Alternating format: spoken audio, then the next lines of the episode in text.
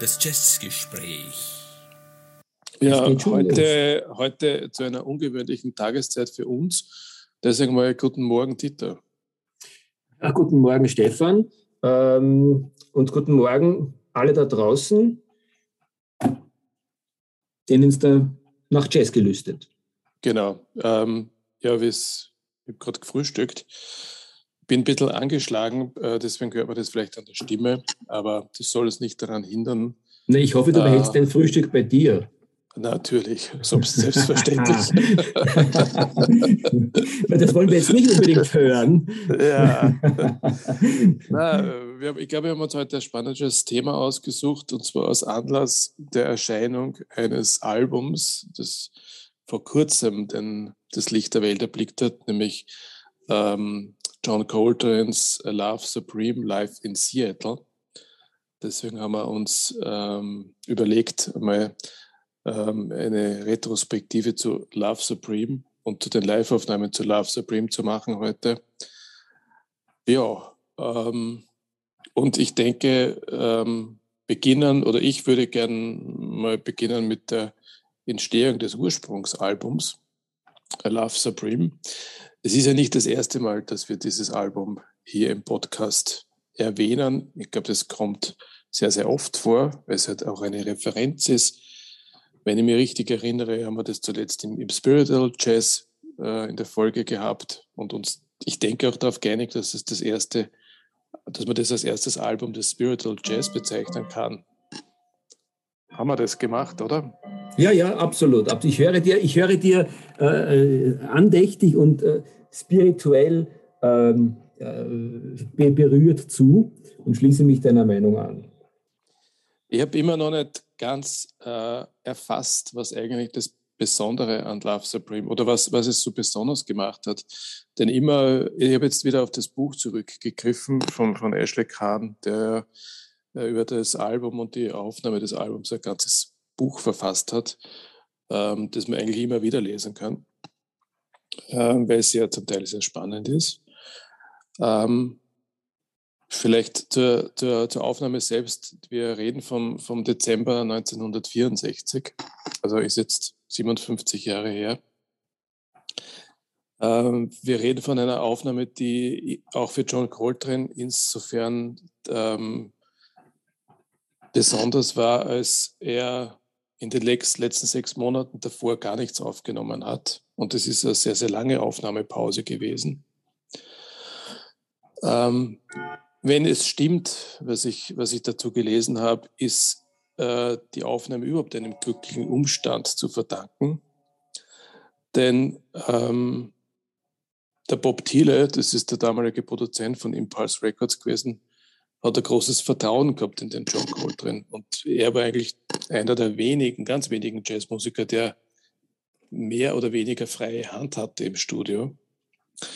Aber es gab auch einen ziemlichen Druck auf den, auf den Coltrane, äh, weil der letzte Hit, unter Anführungszeichen, der war bei Atlantic, nämlich My Favorite Things. Und das erklärt jetzt für mich auch retrospektiv diese Aufnahmen mit dem Duke Ellington und mit Johnny Hartman, die wir irgendwann mal auch schon im Podcast hatten, dass man sich da äh, durch diese Kooperation mit diesen Musikern mehr ähm, einen Hit erhofft hat. Äh, insofern war, die, war es ein glücklicher Umstand, dass der, dass der Bob Thiele dieses Vertrauen hatte in John Coltrane, der da dann plötzlich eine, eine Suite aufnimmt in einem, in einem Stück, ähm, von der man überhaupt nicht gewusst hat, damals wahrscheinlich, äh, wie sie das verkauft. Also äh, da würde ich jetzt gerne einhaken und äh, greife deine allererste Frage auf. Du weißt nicht so recht, ähm, wie man, äh, wie A Love Supreme überhaupt zustande kam und wie man es einordnen soll. Und hast aber eh schon sehr, sehr viel äh, Surrounding dazu gegeben, um das erklärbar zu machen aus meiner Sicht. Ich habe mir es ein bisschen überlegt und ich glaube schon eine Spur zu verstehen davon. Ähm, wir, wir, wir Jazz-Fans ähm, neigen ja immer dazu, das Ganze sozusagen von der kreativen, künstlerischen Seite zu bewerten und zu unterstellen, dass das mehr oder weniger auch das äh, Produktionssurrounding äh, gewesen sein äh, muss für solche Aufnahmen. Äh, naja, mitnichten, auch wenn die Welt noch nicht so kommerziell war, wie sie, wie sie es heute ist, ist es trotzdem so gewesen, dass dort auch in der Person des Bob Thiele und vor allem seiner Vorgesetzten Leute gesessen sind, die vor allem Platten verkaufen wollten. Und wie du richtig gesagt hast, eigentlich ähm, haben sie den John Coltrane nicht gekauft, um mit ihm jetzt quasi das New Thing zu erfinden und Platten zu machen, die sie kein Mensch mehr kaufen wird, sondern sie haben ihn deswegen engagiert, weil sie ähm, den gleichen Erfolg haben wollten wie äh, die Atlantikbrüder zuvor mit ihm. Und im Grunde genommen muss man sagen, wenn man sich jetzt, äh, die ersten Jahre ist es ihnen ja halbwegs gelungen, aber da hat man auch schon in seinen Platten die Unruhe gespürt, die ihn teilweise getrieben hat.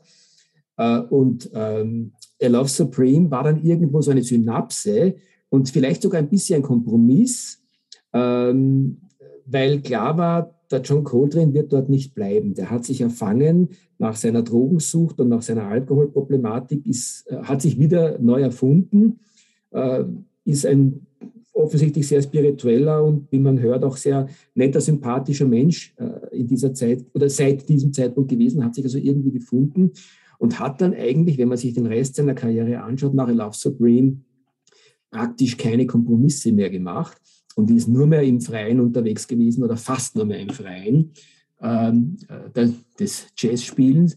Und Love Supreme war irgendwie so ein letztes Mal möglicherweise, dass sich die Interessen der Produktionsfirma mit, seinen eigenen, äh, mit seinem eigenen spirituellen Approach getroffen hat. Weil das war ihm ganz offensichtlich ein Anliegen, bevor er dann ganz ins Freie weggeschwebt ist, äh, noch einmal durchaus auch etwas sehr Greifbares, sehr Andächtiges, fast Religiöses eben, also nicht fast, sondern Religiöses auf Platte zu bringen, das auch von der Musik, von den Harmonien her noch ziemlich greifbar gewesen ist. Also vor allem auf der ersten Seite, auf der zweiten geht es ja dann schon recht kräftig zu. Das erklärt vielleicht auch ein bisschen die Entstehungsgeschichte und ich möchte jetzt einen kleinen Vorgriff machen.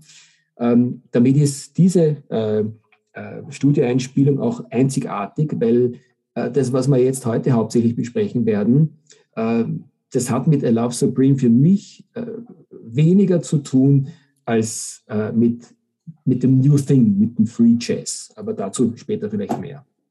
Ja, na bleiben wir noch beim Album. Ähm, die Frage, also es ist, ist jedenfalls eines der, der bestverkauften Alben im Jazz entstanden mit Love Supreme, neben Kind of Blue von, von Miles Davis, zumindest in den 60er Jahren. Äh, es ist, ähm, ich habe irgendwo gelesen von, einem, oder ein Interview mit, mit, mit dem Phil Lash, das ist der Bassist von Grateful Dead äh, gewesen, äh, die ja in den 60er Jahren in San Francisco da die Szene bestimmt und beherrscht haben. Und er hat gesagt, wenn man so im, im, im Sommer so durch die Straßen gegangen ist am Abend und die Fenster waren offen, da hast du eigentlich von, von, jedem, von jedem dritten Fenster hast Love Supreme gehört. Und ich glaube, dass dieses Album zeichnet halt eines aus. Es hat so viele äh, äh, Musiker, also auch Rockmusiker in, in die Jazzwelt gebracht. Äh, und ich glaube, das hat sich auch fortgesetzt, ja, dass, dass viele junge Menschen, die sonst mit Jazz nichts im Hut haben, wenn sie ein Jazzalbum zu Hause hatten, dann war es halt eher äh, Kind of Blue oder Love Supreme. Das ich heißt, muss ergänzen, Stefan, bei mir ja, auch. auch meine, meine, meine ja, eigentliche Jazz-Erweckung ja. war Love Supreme. Ja. Naja, siehst du, ja. Mhm. Ähm, es, weil, du, weil du gesagt hast, ähm, äh, Aufnahme, äh, vielleicht noch ein, zwei Sachen zur Aufnahme an sich. Ähm, was bemerkenswert ist, dass, dass diese Aufnahme in einem Stück erfolgt ist, weil äh, das war eigentlich nicht so äh, Usus bei Coltrane. Er ist in den Studio gegangen am, am Tag, hat, hat ein Stück aufgenommen in ein paar Takes und ist wieder gegangen. Und so sind die Alben nach und nach entstanden. Love Supreme, äh, mehr als 30 Minuten lang, das Album, ist in einem aufgenommen worden und zwar eigentlich am Abend. Ähm, und zwar mit dem klassischen Quartett, was ja auch noch erwähnenswert ist, weil es war ja die vorletzte Aufnahme mit dem klassischen Quartett. Aber schon am, am nächsten Tag ähm, äh, hat Coltrane noch einmal ins Studio eingeladen und da wurde das äh, Quartett ergänzt durch zwei Musiker. Du weißt das, äh, Archie Shepp ähm, am Saxophon und ähm, wer war der zweite? Ich glaube, Art Davis am Bass. Ich jetzt Art Davis, ja. Art Davis, aber ja. Mhm. Und die, die beiden haben nicht gewusst, was da, was da abgeht. Die haben das Stück nicht gekannt. Ja. Äh, sie haben auch nur äh, am zweiten Abend äh, den ersten Teil von Love Supreme äh, eingespielt, also öfter eingespielt, nämlich Acknowledgement in mehreren Takes. Diese Takes gibt es heute ähm, auf Platte oder auf CD. Äh, man kann also ein, äh, anhören heute, wie das anders geklungen hat mit dem Sextett im Vergleich zum Quartett. Und ich kann mich nur erinnern, wie ich das damals gekauft habe. Das ist schon ein paar Jahre her. Seit es erschienen ist, haben wir zweimal darüber geredet. Und ich glaube, ich habe damals gesagt zu dir, äh, dass diese Sextett-Aufnahme für mich extrem spannend klingt. Aber äh, aus, aus, aus, aus, der Betrachtung der damaligen Zeit heraus ist logisch war, dass er die, auf die Quartettaufnahme zurückgegriffen hat und die veröffentlichen hat lassen. Äh, warum war das so? Weil, weil das, äh, das Sextett nämlich in die Richtung gegangen ist, die du gerade äh, schon angeschnitten hast, ja, nämlich Richtung New Sync. Und möglicherweise war auch im Dezember 64 die Zeit noch nicht reif dafür. Ja, bis zu einem gewissen Grad war die Zeit für das, was der John Coltrane dann gemacht hat, äh, nie wirklich reif, ist ein bisschen mein Gefühl, weil äh, die ganz eigenständige Art, wie er Free Jazz äh, äh, interpretiert hat, ist für mich jedes Mal aufs Neue eine Herausforderung. Und ich brauche bei jeder Platte, so auch unserer heutigen Hauptbesprechung, nämlich eben der Live-Aufnahme aus Seattle, ich brauche jedes Mal äh, Einstiegszeit, um mich auf die Musik einzulassen. Und ich habe es jetzt dreimal gehört hintereinander und bei jedem Mal hören hat es mir besser gefallen, was aber vor allem daran liegt, dass ich mich dann auf äh, die Coltrane-Welt, die Coltrane Features Welt äh, einlasse und wenn man dann da hineinkommt, dann geht das. Aber üblicherweise hört der Mainstream auch bei den Jazzern wahrscheinlich nicht Musik so, dass man sagt, okay, ich nehme mal Zeit und höre es mir dreimal an, bis ich überhaupt drinnen bin. Und daher ist äh, vieles von dem, was der John Coltrane gemacht hat, Gott sei Dank der Nachwelt äh, erhalten, also nach 65 ähm, gemacht hat, der Nachwelt erhalten und wird von vielen Konnoisseuren geschätzt, ist aber nach wie vor natürlich äh, ein krasses Minderheitenprogramm. Das ist schon eine sehr, sehr anspruchsvolle, strange Musik. Mhm. Ja. Ähm, die ersten beiden Teile von Love Supreme, die waren vorher schon ein bisschen live erprobt worden. Also das, man weiß, dass das, im, dass das, dass das auf der Bühne mh, mm, mitentwickelt wurde. Äh, der dritte und der vierte Teil allerdings nicht. Also die ist, haben das erste Mal, wurde das erste Mal im Studio mitentwickelt. Ähm, interessant ist, dass das Album schon zwei Monate nach der Aufnahme erschienen ist. Also von diesen Produktionszeiten kann man heute nur träumen, glaube ich. Dass es zwei Monate dauert von einer Aufnahme bis zum Erscheinen des Albums. Mhm. Äh, und, und, und als das Album erschienen ist, hat, hat Coltrane eigentlich schon wieder die Aufnahme fürs nächste Album begonnen. Das war äh, John Coltrane Quartet Blaze. Ja. Das ist die letzte Quartettaufnahme. Dazu würde ich jetzt gern äh, kurz einhaken. Äh, das sind nämlich wirklich äh, Kinderlieder und sehr populäre Klassiker drauf. Ähm, äh, also zum Beispiel Mary Poppins äh, Song, glaube ich, ist da auch dabei. Ähm, äh, ist, glaube ich, so der, der, volle Titel auch der, der Platte John Jim, Jim, Jim, Jim Cherry. Jim Cherry, ja. Und ja. Ähm, wenn man da reinhört, und ich habe das jetzt vorher nochmal ganz kurz gemacht, dann, dann ähm, beschleicht mich dieselbe Impression wie, wie bei der Love Supreme. Nämlich, ähm, er hat auch auf der, die, wie du richtig sagst, die letzte mit dem Quartett war, mit dem klassischen, ähm, hat er sich einfach nicht mehr halten können. Die, die Absicht war relativ klar, wieder ein bisschen näher in die Atlantikzeit zu kommen äh, mit seiner Musik ähm, äh, oder in die frühen Impulsjahre zu kommen, weil letztendlich war ja Love Supreme auch sehr zugänglich. Und das ist immer auf der Love Supreme schon nicht mehr wirklich gelungen. Die war ja sehr eigenständig als Musikwerk und dann auch schon sozusagen quasi nicht mehr klassisch im Sinne von, von äh, klassischer modaler Jazz, äh, sondern eben ein spirituelles Ding. Und bei der Jim Jim Charity ist für mich deswegen so spannend, weil es da ähnlich ist. Er bricht da ständig dann mit seinem Quartett aus und es wird dann immer wieder seinen Kompagnons, vor allem dem Michael Tyner, nachgesagt, dass sich der in dem Environment nicht mehr wohlgefühlt hat. Also dafür, dass sich äh, der McCoy Tyner dort nicht wohlgefühlt haben soll, kann man nur sagen, er ist auf allen Aufnahmen, die wir heute besprechen, ganz, ganz großartig, sticht überall hervor und, und, und, und fügt sich aus meinem Dafürhalten wunderbar in dieses aufbrechende Musikkonstrukt ein, das der John Coltrane in diesen Zeiten geboten hat. Das ist nämlich genau das.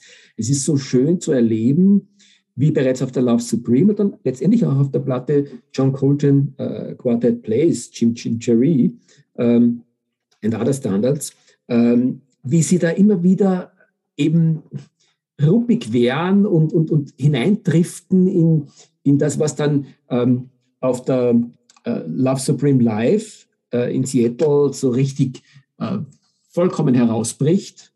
Dann bereits begleitet von zwei neuen Musikern, wie du schon gesagt hast, dem Pharrell Sanders und dem ähm, Art Davis. Habe ich nicht gesagt, ich habe den Archie Shepp erwähnt, der bei der, im Studio ja. dabei war, aber es war ja. Aber Art Davis war auch dabei. Ähm, nämlich dieses, dieses ganz ins Freie hineinzugehen und dann sozusagen quasi immer trotzdem, äh, wenn man genau hinhört, zu erleben, wie sie einen ganz komplexen äh, tonalen Körper bilden äh, und noch mehr zusammenspielen, als man das vielleicht vermuten würde bei, bei viel stringenteren Aufnahmen äh, des Bebop. Also die, die, das Zusammenspiel, das, da, das freie Zusammenspiel äh, auf, auf ähm, äh, äh, der Love Supreme Live in Seattle, das ist, ist dermaßen beeindruckend, wenn man da genauer hinhört, wie die aufeinander gehört haben müssen, äh, damit das Ganze eben nicht auseinanderbricht, auch wenn es oft wie, fast wie Kakophonie manchmal in, in meinen Ohren geklungen hat.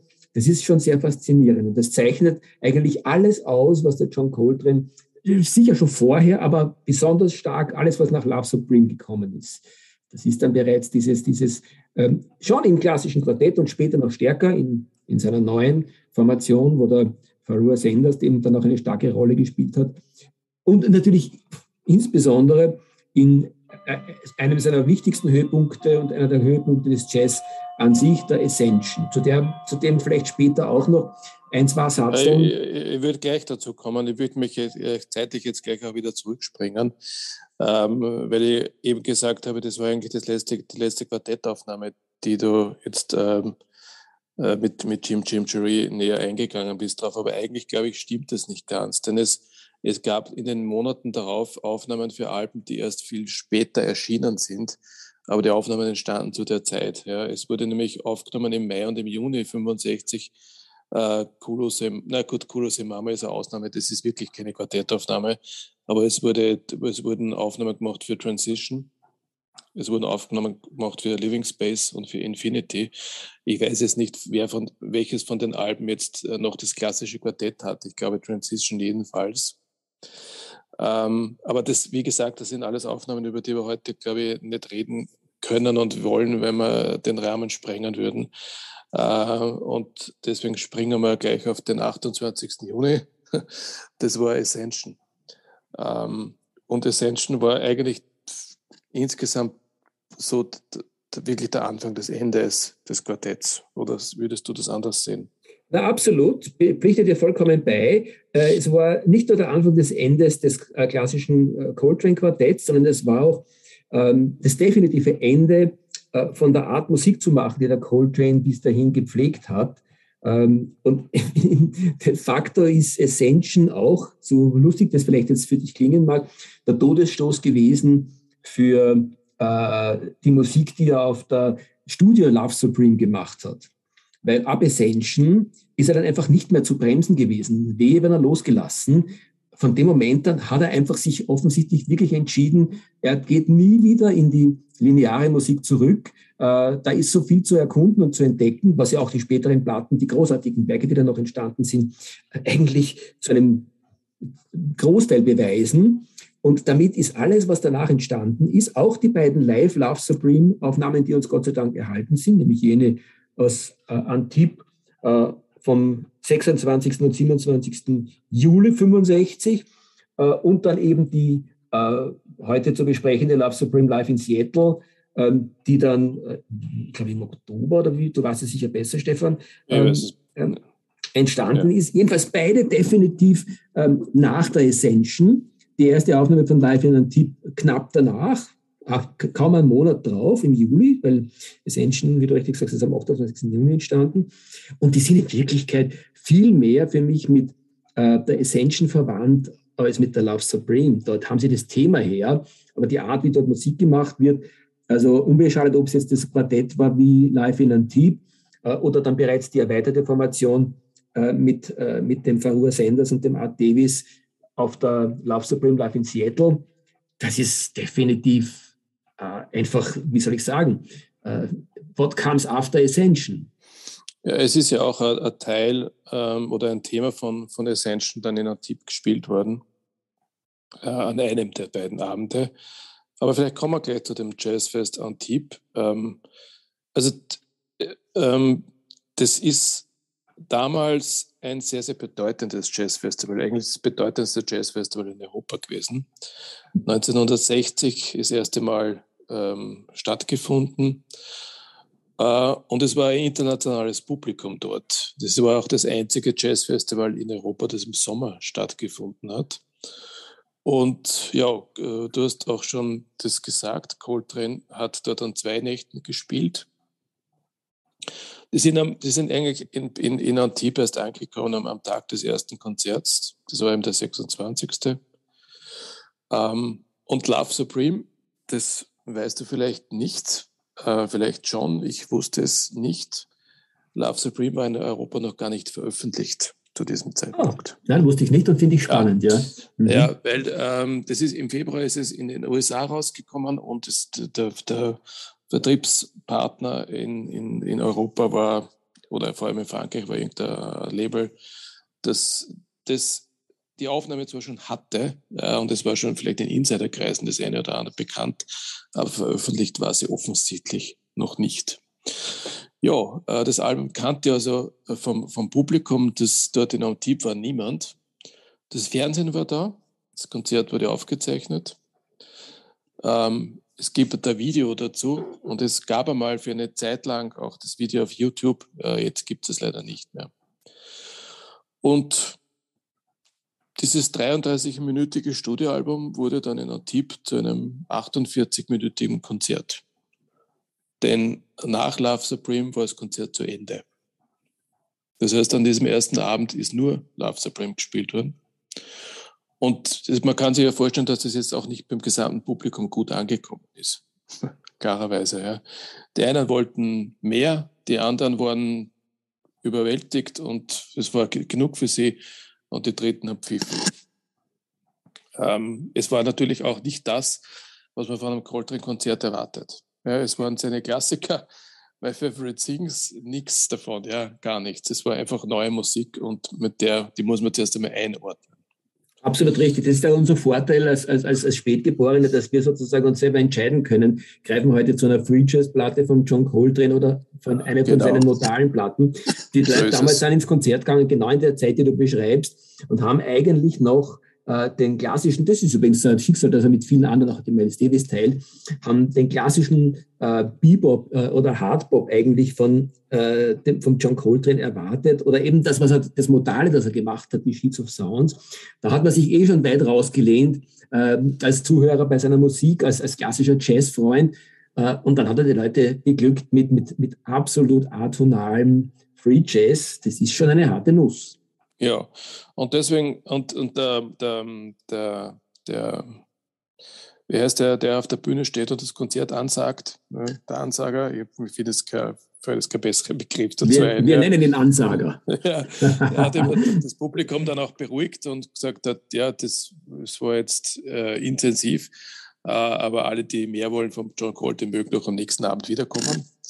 Und am nächsten Abend hat er dann seine klassische Rolle erfüllt, nämlich das, die Erwartungen, die das Publikum an ihn hatte. Da war dann My Favorite Things, da war Naima, da war Impressions, aber da war auch ein kleines Stück von Ascension dabei.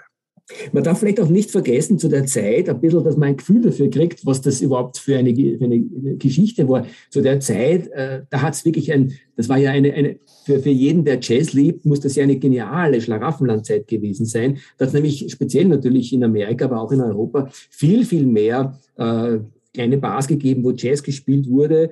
Äh, und äh, unsere Ikonen sind damals wirklich sehr viel aufgetreten.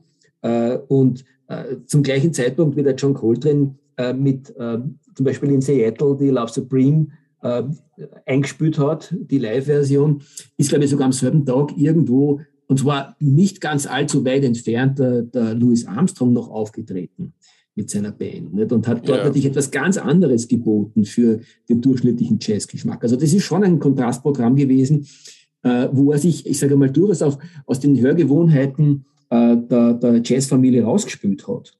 Genau. Ähm, ja, die Aufnahmen sind bekannt von Live Supreme, äh, von Love Supreme in Antibes.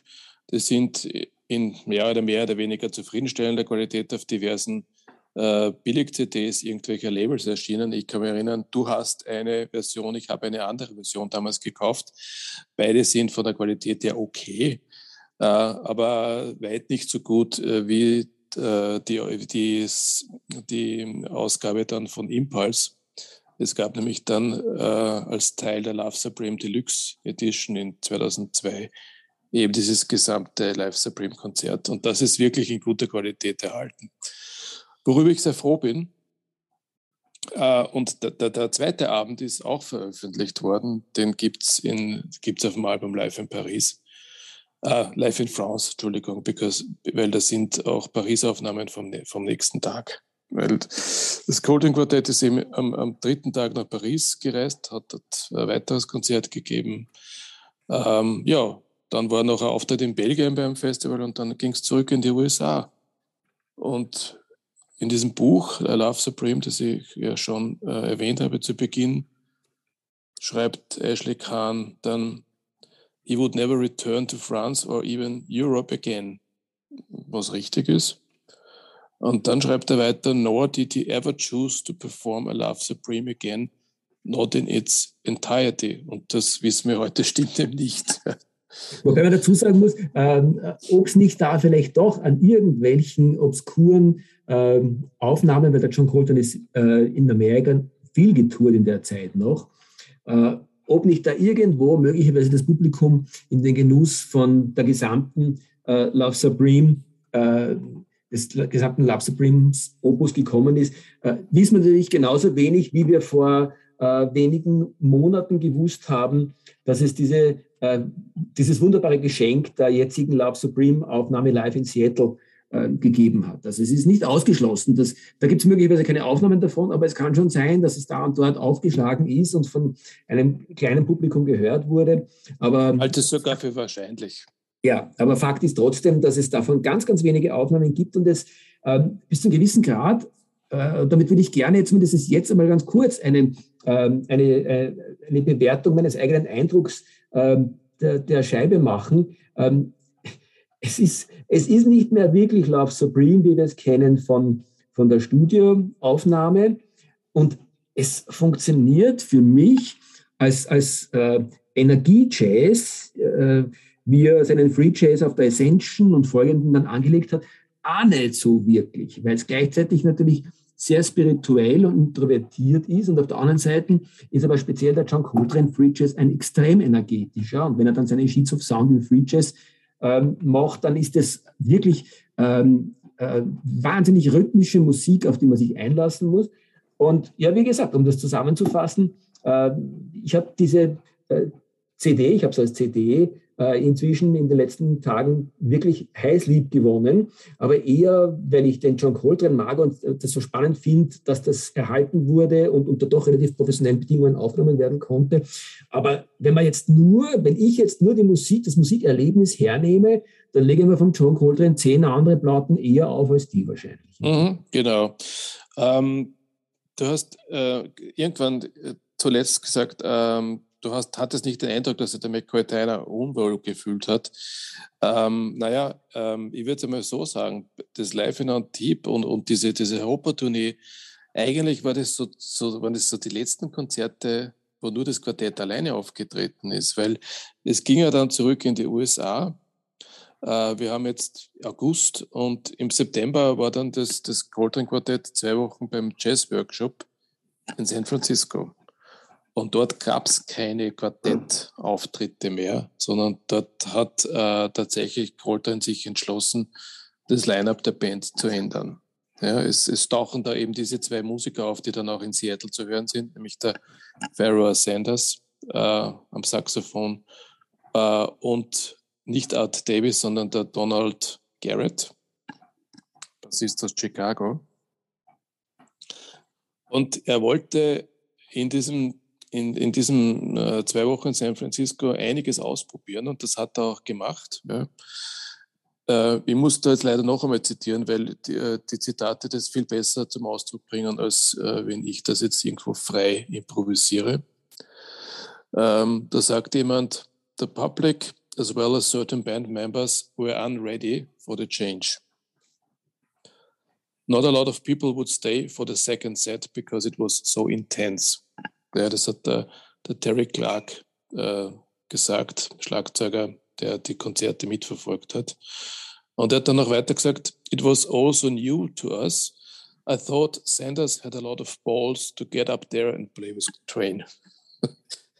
Das ist ja. sehr bemerkenswert finde, diese ja. Aussage. Ja. Mir ist auch eine, eine, eine Passage aus den Liner Notes, äh, die ich sehr gut finde, auch, die, dem, die der Aufnahme beiliegen, in Erinnerung, äh, äh, um das an dich anzuschließen, äh, wo, wo äh, ich glaube, der, der, Jimmy Garrison, der Bassist von ihm, sein klassischer, fragt, äh, ist das jetzt das Ende des Stückes, was ich irgendwie total herzig finde, weil die offensichtlich, wie du richtig sagst, auch die Musiker selber waren sich nicht ganz sicher, wo der John hingehen wollte. Und der John Coltrane sagte es im Englischen sicher viel feiner, aber wenn man es im Deutschen gesagt hätte, hätte er wahrscheinlich gesagt, äh, worauf du einen lassen kannst. Äh, also so nach dem Motto, okay, also wenn wir jetzt nicht aufhören, dann, dann quasi verlieren wir, verlieren wir uns selber äh, in, in, in den Sphären des, des Free Jazz und das Publikum wahrscheinlich auch. Das zeigt auch, dass er offensichtlich viel Humor gehabt hat und sich schon sehr wohl seiner Situation bewusst war, dass das, was er ausprobieren wollte, wo er hingehen wollte, dass das bis zu einem gewissen Grad ähm, ich sage mal, auch eine Zumutung für sein Publikum ist. Und ich betone noch einmal, ähm, wann, es geht dir sicher ähnlich wie mir, aber nicht widersprich mir bitte, äh, aber äh, ich habe die freie Wahl äh, beim John, weil ich nie äh, die Gnade hatte, ihn live zu hören. Also habe ich damit aber die freie Wahl zu sagen, okay, heute lasse ich mich da ein auf, genau. seine, auf seine kosmische ja. Welt. Und da muss ich aber sozusagen quasi, das geht nicht an jeden Tag. Nicht? Und das ist eine ja. freie Entscheidung, die ich treffe, wann ich gerade drauf bin dafür. Und die Leute haben das nicht kennen. Die haben immer noch die Erwartungshaltung gehabt. Ich betone nochmal 65, da ist noch ganz, ganz viel klassischer Jazz. Da ist sogar Swing noch immer in den, in den Köpfen der Menschen drin gewesen. Ähm, und äh, sie haben sich, vom, wie gesagt, von John Coltrane und seinesgleichen zumindest erwartet, dass er sich in seinen modalen äh, Themen ergehen wird, wo sie, wie gesagt, eh schon viele als Zumutung empfunden haben, da mitgehen ähm, zu sollen, aber sie haben es gemacht, weil sie ihn geliebt haben, so wie es uns ja auch geht. Äh, und dann aber ganz offensichtlich wahrscheinlich sich viele gedacht haben, sorry, aber da kann ich jetzt dann doch nicht mitgehen, weil ich habe den ganzen Tag hart gearbeitet und bin eigentlich total fertig und miert. Und äh, die hatten vor allem noch nicht das, was wir heute haben. Ich glaube, Stefan, wir haben über das mal gesprochen.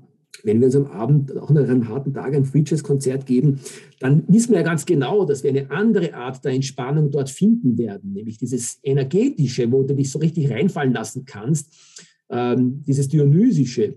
Äh, äh, das aber auch nicht für jeden äh, harten Arbeitstag das richtige Ende ist. Also kann ich mich schon sehr gut in die Leute reinversetzen, die übrigens bei den Konzerten, die man dann hört, aber alle zum Schluss, zumindest hat die Mehrheit so brav geklatscht, dass es nach Applaus geklungen hat und nicht nach Us. Ja, äh, ich hoffe, die Glocken äh, sind jetzt bald zu Ende, dass wir uns wieder hören. Ähm, ja, Mahlzeit kann ich dazu noch sagen. Gut, also ähm, Vielleicht, Ach vielleicht nur eine kleine Erklärung. Äh, ich habe meine ganzen äh, geliebten äh, Wanduhren hier, gerade auf Sommerfrische, oben auf meinem Dachboden, weil ich umbaue, wird niemand interessieren, aber daher haben wir da hinten jetzt ein kleines Applauskonzert mit Glocken.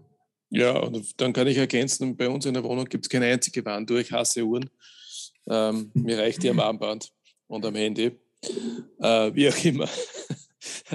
also, ähm, ja, äh, du, sie, du siehst mich Donald, nicht oder die, da draußen hört man mich nicht, aber ich grinse diabolisch. Ja, genau. Donald Garrett ah. und Pharaoh Sanders äh, wurden also mitgenommen nach Seattle. Äh, wir sind jetzt beim 30. September. Das war eine, eine, eine Konzertreihe in einem Club namens The Bandhouse. Hat äh, mit dem gleichnamigen Magazin nichts zu tun, soweit ich weiß. Wenn ich die Liner Notes äh, des jetzt erschienenen äh, Albums richtig deute, dann wurde das erste Konzert im Live im Radio übertragen. Ah, schon. Das ist mir äh, gar nicht, ja. Habe ich überlegt. Ähm, und äh, etwa 20 Minuten nach Konzertbeginn hat der Coltrane die Bühne verlassen, während der andere weitergespielt hat, äh, ging zu dem Herrn, der für die Jazz Society in Seattle die Aufnahme geleitet hat und hat zu ihm gesagt, this may go longer than half an hour.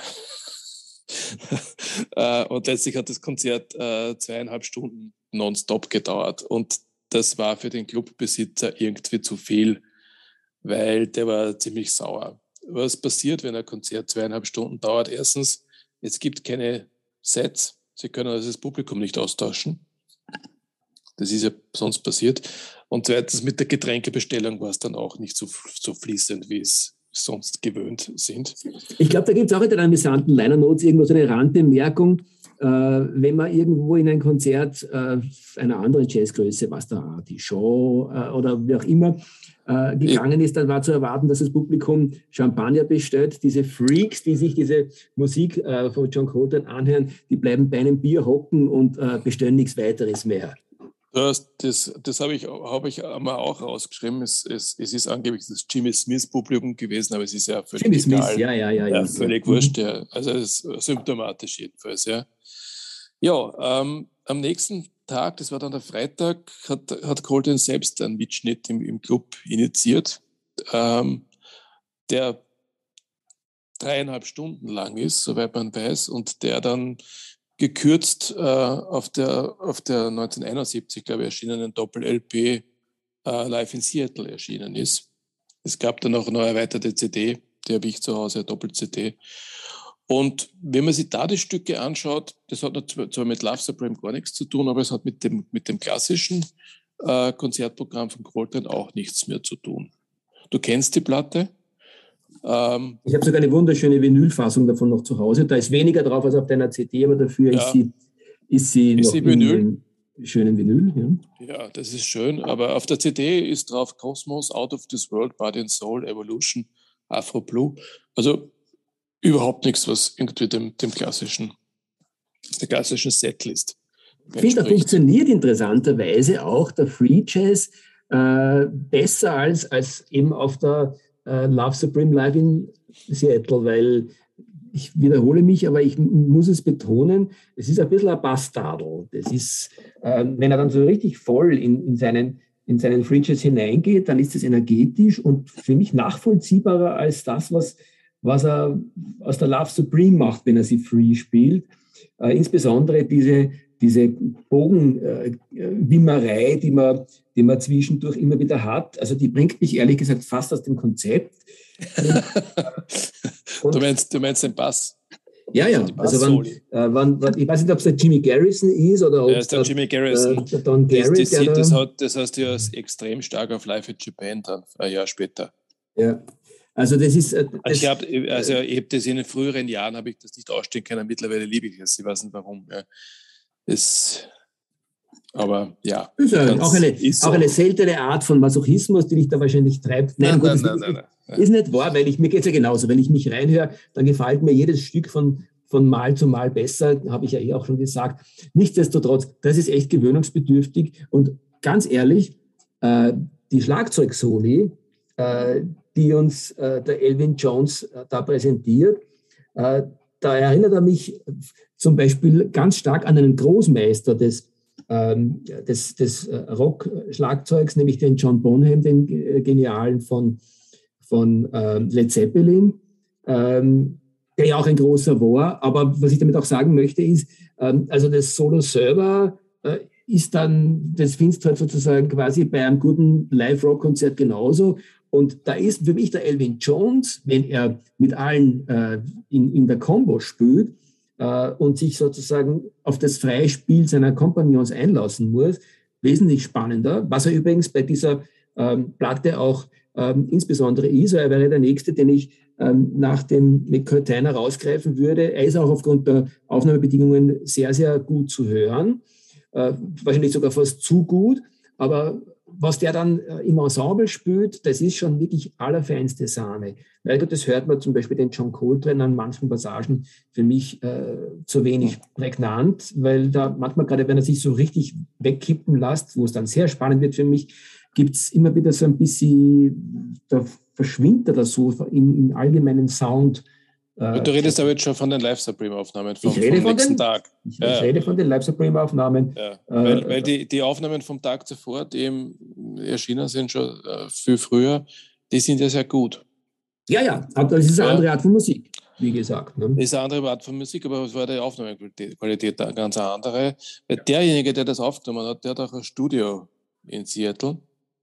Äh, und das hat der Coltrane am nächsten Tag, am Samstag, gebucht. Äh, und dort hat er mit diesem Sextett ähm, ein Album aufgenommen. Weißt du welches? Mm -mm. Om. Ah, ich hätte mich, ja. mich erinnern können, aber ich habe es eher gelesen, ja. Ja, genau. na, Om, ja, ist, ja, Om ist an mhm. dem Tag entstanden in, in, in Seattle.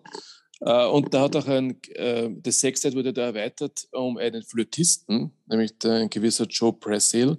Das war Seattle Jazzmusiker und der hat mit seiner Band auch im Vorprogramm von diesem Col vom, vom Coltrane Abend gespielt.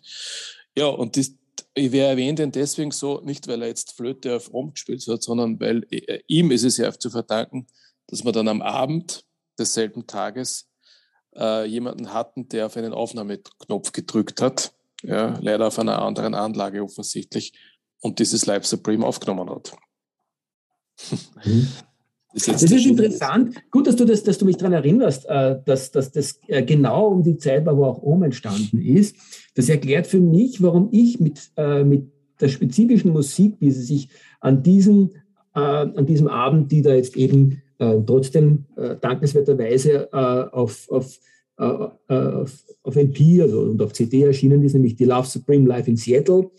Ähm, wenn man weiß, dass das ähm, unmittelbar um die Zeit äh, entstanden ist, wo auch um entstanden ist, das ist genau die Zeit, wo ich das Gefühl habe, dass der John Coltrane sich sozusagen offensichtlich wirklich endgültig genordet hat ähm, und sich dann danach entschieden hat oder irgendwie klarer und reiner wurde, weil er auch später dann ähm, äh, Free Jazz Platten gemacht, die ruhiger und spiritueller waren, aber manchmal Dur-Aufnahmen dann mit seinem späteren Schlagzeuger, dem Rashid Ali, ähm, die aber trotzdem eine wahnsinnige Klarheit und Konsistenz haben und seine energetischen Aufnahmen, wie die später dann, wie du gesagt hast, äh, äh, live in Seattle, äh, diese Free Jazz Aufnahmen, die sind dann super energetisch und großartig.